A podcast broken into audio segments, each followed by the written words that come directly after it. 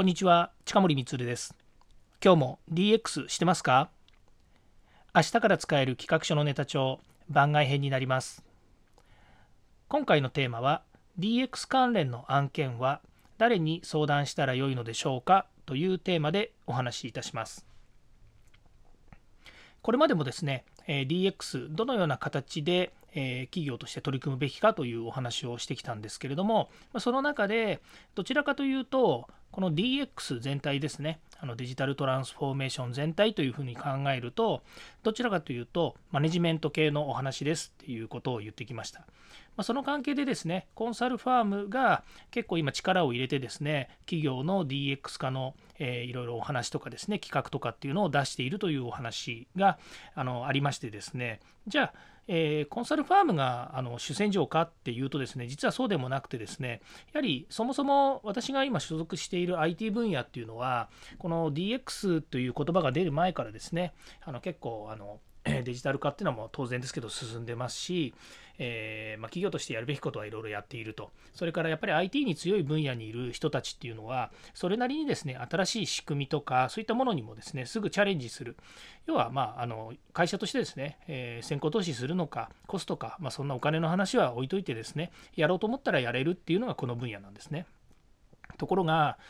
このデジタルをですねやっぱり分かっていないというかこれまで取り組んでこなかったような分野の人たちですね、まあ、そもそもデジタルなんてそんなに関係ないんじゃないのと思っていたような分野の業種とかはですねなかなかやっぱりこう DX に取り込もうと取り組もうと思ってもですねまず何から手つけたらいいかわからないっていうことが結構あるんですよね。で特に大企業ですとやっぱりその個人に相談するっていうわけにもなかなかいかなくて、まあ、結局いろんなとこ回り回って大手のコンサルファームに頼むっていうような、まあ、ケースが結構あるんですけども IT に多少でもですね、えー、関わりがあるような部門を持ってたりとか情報システムっていうのを持ってるとですね、まあ、そこ経由でですね今までお付き合いをしていた SIR さんとかそれから、えー、コンピューターに強い会社さんとのですねつながりの中で、まお願いをするというふうになるということが多いと思います。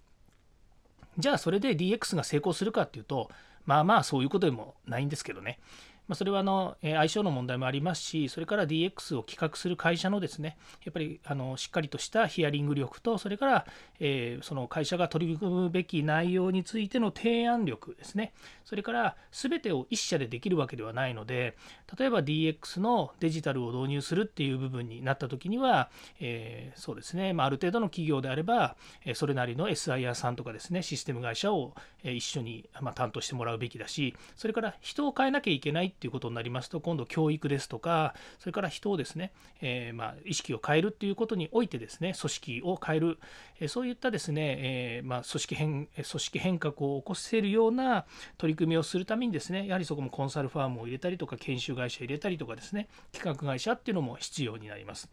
ということで何から手をつけていいのかっていうことに対しての相談窓口はですね、今いろんなところにあります。例えば、県とかですね、区とか市とかですね、そういったところで、え、窓口業務を持っているところもあります。まあ、その多くはですね、デジタル化なんですけどね、その DX に関しての、え、ま軸がありまして、一つはですね、会社の成長を伸ばすために生産性向上しましょうと。いうふうな話であれば、これはもう本当にあの、え、今までですね、そういう中小企業診断士とか、それから IT に強い IT ストラテジストの方とかですね、さまざ、まですね、そういう資格を持ってる人たちもおります。でそういう人たちが、えー、まあ、例えばその、えー、そうですね、プロセスを変えるですとか、ワークフローを変えるですとか、そういう意味でのデジタルに対して、企業の、ごめんなさいね、会社の、えー、まあ、仕組みに対してですね、デジタルをどう取り入れて、えまあ、変えていけばいいのかということについては、もう百戦錬磨の方たちいっぱいいますのでできるんですね。じゃあこのデジタルトランスフォーメーションで新しい軸を作りましょうと言った時にはこれは簡単な話じゃありません。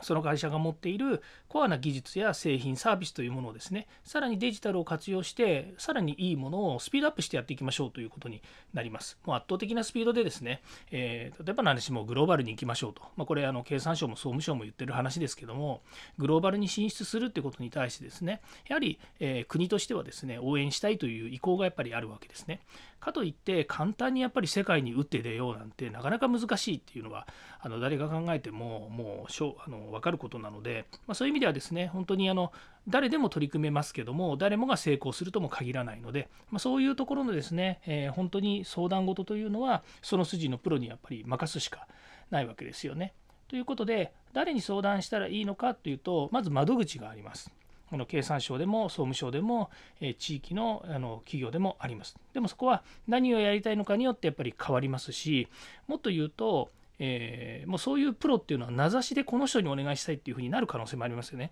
だからこそまあ会社の仕事なり業界の仕事っていうのは成り立ってるっていうのもあるんですけれども、